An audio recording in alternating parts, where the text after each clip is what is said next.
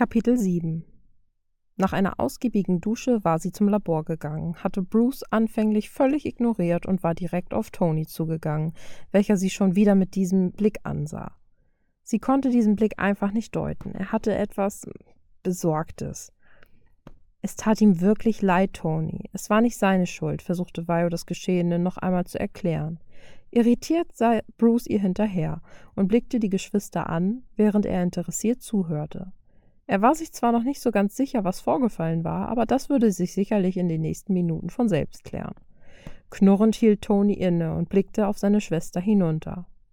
Es ist nur, diese Typen sind nicht normal. Ich meine, ein falscher Treffer und unser Captain Iglo hätte dich vielleicht einfach so enthaupten können.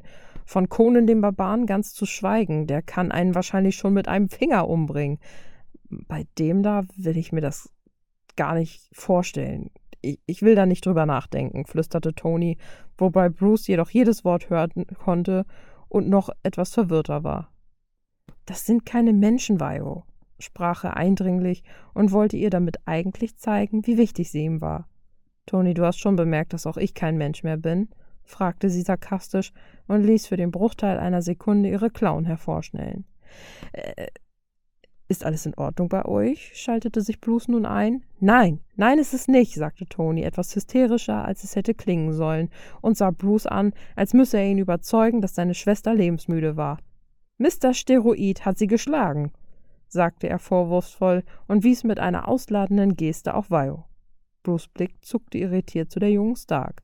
Wir haben trainiert, sagte Vio mit ruhigem Ton und spielte die ganze Situation mit einem Augenverdrehen und Kopfschütteln runter, wobei Benners Blick nun wieder abwartend auf Toni lag.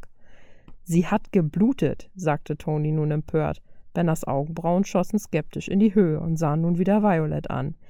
Ich hab nicht schnell genug reagiert und hab mir eine gefangen. Na und? Es ist eh gleich wieder verheilt, entgegnete sie genervt und zeigte ihr makelloses Gesicht. Benner nickte und sah nun wieder abwartend zu Toni. Du findest das in Ordnung? fragte er entgeistert, und Bruce verzog bejahend den Mundwinkel. Falls ich mich mit einschalten darf, Mr. Stark. Mrs. Stark war nach ihrem unaufmerksamen Fauxpas agiler denn je und besiegte Mr. Rogers bei einem taktischen K.O. In ihrer Ausgangsstellung hätte sie ihn enthauptet. Verstörte Blicke gingen in Richtung Decke, dann zu Violet. Danke, Jarvis. Wenigstens ein Kerl hier, der aufgepasst hat. Gerne doch, Miss Stark. Jarvis, echt jetzt? Ich glaube es nicht, dass du mir so in den Rücken fällst. Tja, Tony, ich war eben schon immer seine Lieblingsentwicklerin, entgegnete sie kokett und schmunzelte Bruce breit an. Stille. Da musste Violet lachen und ging an dem immer noch perplexen Tony vorbei. Also, Bruce, was haben wir? Kurz blickte der Angesprochene zu Tony, welcher nun mit den Augen rollte, und Benner musste kurz schmunzeln. Die beiden glichen sich wie ein Ei dem anderen. Also, wir haben ein grobes Skript. Erste Demos laufen. Wenn wir in diesem Tempo weiterforschen, könnten wir vielleicht schon in einigen Jahren einen ersten Prototyp installieren. Fasziniert hörte Violet dem Wissenschaftler zu und beäugte, was er und ihr Bruder bis zum jetzigen Zeitpunkt über den Stein herausgefunden hatten. Künstliche Intelligenz, wie bringt man ein eigenständig denkendes Wesen unter Kontrolle? Diese Frage hatte sich Vio schon eine ganze Weile gestellt. Bei Menschen war es ein leichtes. Sie werden geboren und erzogen. Sie wollte jedoch kein Kind erschaffen. Es sollte ein perfektes Ganzes werden. Ein Schutzwall um die Welt, so hatte Tony Ultron genannt. Die Stunden vergingen und die drei versanken völlig in ihre Arbeit. Tony war damit beschäftigt, die Verbindungen und Unterschiede zwischen den Systemstrukturen von Jarvis und dem Zepterstein zu finden, während Banner sich mit den synaptischen Vernetzungen vertraut machte. Violet hingegen hatte sich zwei Stühle vor eines der Panoramafenster geschoben und sich auf eben diesen es gemütlich gemacht. Dort saß sie nun seit Stunden und kreierte die ersten Charakterzüge des Ultron-Programms. Logik, Intelligenz, Mitleid und Zweifel. All dies war völlig neu. Nie hatte sie einem Stück Technik Gefühle lehren müssen. Klar, Jarvis war der Hammer, aber er hatte schon eine fein ausgetüftelte Datenbank, dass man denken konnte, er wäre eine künstliche Intelligenz. Doch er war nur das, was Tony und Vaio ihm gestatteten zu sein. Ultron wäre unabhängig, könnte sich selbst entwickeln, und das war die Herausforderung. Violet begann Spielereien mit einzubauen. Alles, was sie tat, Alles, was sie erneut löschte, empfand und programmierte, hielt sie in einem Tagebuch fest, um es später nachvollziehen zu können, was gut war, was schlecht war und was sie hätte anders machen können. Violet musste schmunzeln. Es war wie ein Babytagebuch von irgendwelchen Eltern, die super stolz auf ihr Kind waren, obwohl es vielleicht nur einmal ein Lächeln auf das Wort Mama erwidert hatte. Na ja, auf jeden Fall stellte Vio ein solches Erlebnis sich so vor. Denn der Ping, den sie eben an Ultron gesendet hatte, kam mit leichter Verzögerung wieder zurück. Das bedeutete, dass was sie dort bastelte, funktionierte. Irgendwie. Klopf, klopf, rief plötzlich eine Frauenstimme und ließ die drei zusammenfahren. Bruce und Tony hatten im Affekt die Programmieroberfläche weggewischt und taten beschäftigt. Violet sah von ihrem Tablet auf und lächelte etwas müde in Nataschas Richtung. Ganz ruhig, Jungs, ich bin's doch nur, sagte sie in ihrem ruhigen und immer überlegen klingenden Tonfall. Dabei hatte sie wieder eines dieser provokanten, überlegenen Lächeln auf den Lippen. Hey, hey, Natascha, rief Benner und lächelte sie unsicher an. Ein Schmunzeln huschte über Vios Lippen, auch wenn er es niemals zugeben würde. Sie war sich sicher, dass der liebe Bruce Ned ganz toll fand. Klar, er war immer irgendwie unsicher, doch die beiden verband irgendetwas. Vio wusste zwar nicht, was es war, aber wie die beiden sich immer ansahen, das war schon irgendwie.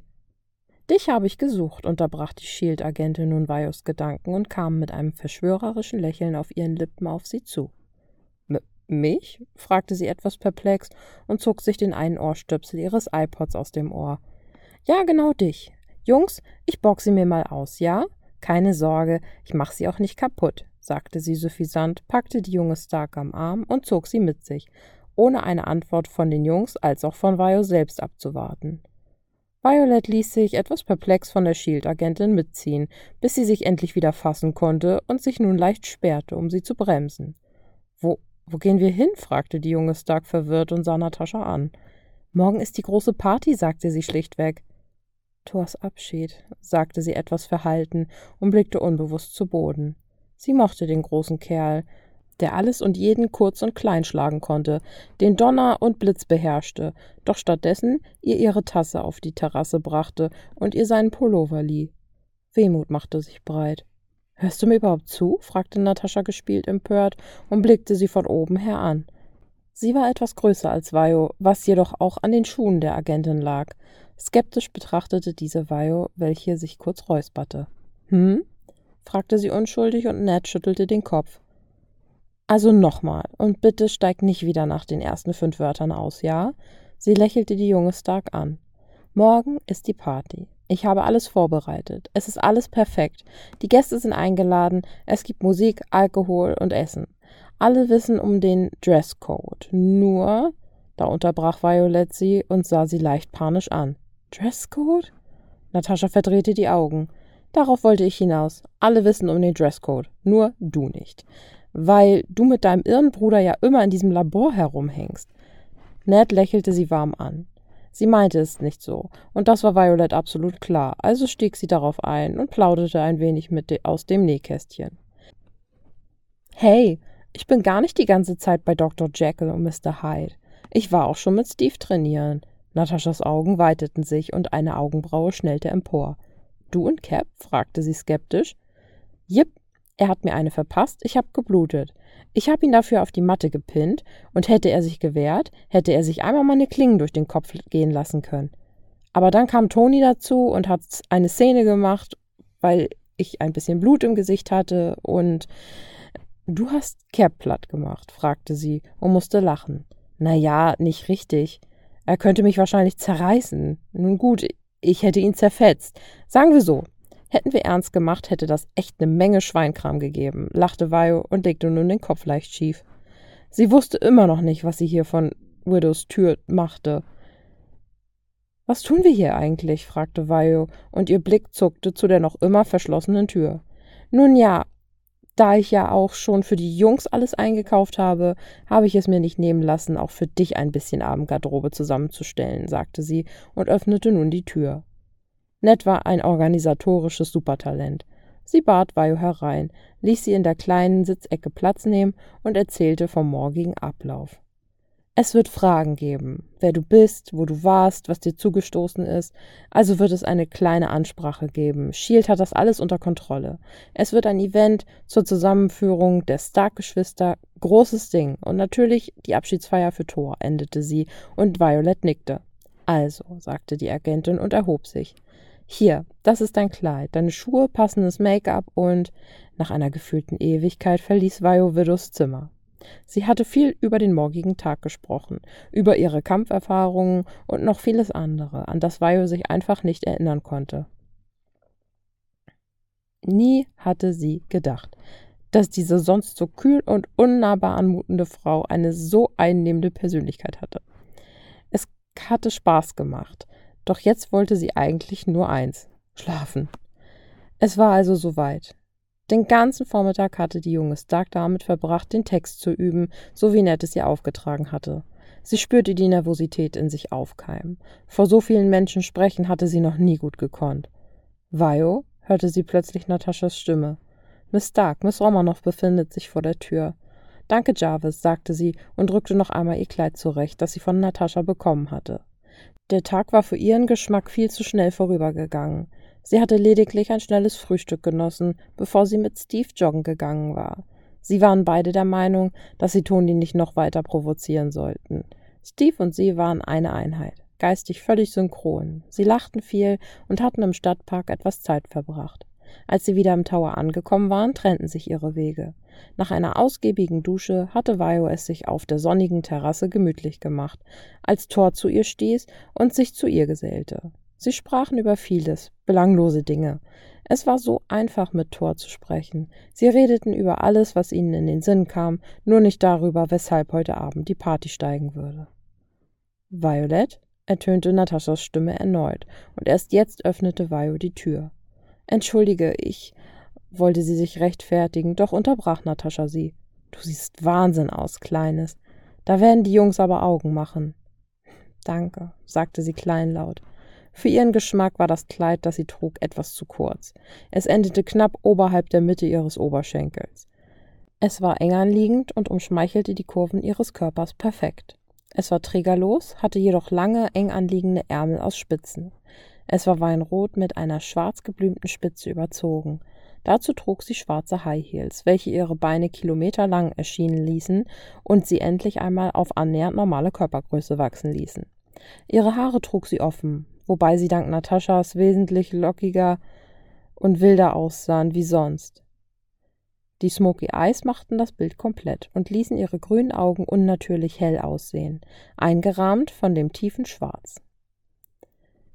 Es sind schon einige Gäste da, also keine Panik. Nur ein bisschen lächeln, ein bisschen posen und den Text aufsagen, den ich dir gegeben habe. Okay, sagte sie und klang dabei sogar recht selbstbewusst doch innerlich war sie schon etwas nervös. Natascha hatte ihr versichert, dass wenn Vajo alles wie besprochen durchziehen würde, es keine Fragen geben würde und die Sache dann schnell erledigt wäre. Darauf hatte Vajo sich verlassen, doch diese Rechnung hatte sie ohne Toni gemacht. Er war Entertainer durch und durch und scherte sich einen Dreck um Regeln, egal wer sie aufgestellt hatte. Als Vajo und Natascha die Treppe herunterkamen, nahm der Abend seinen Lauf.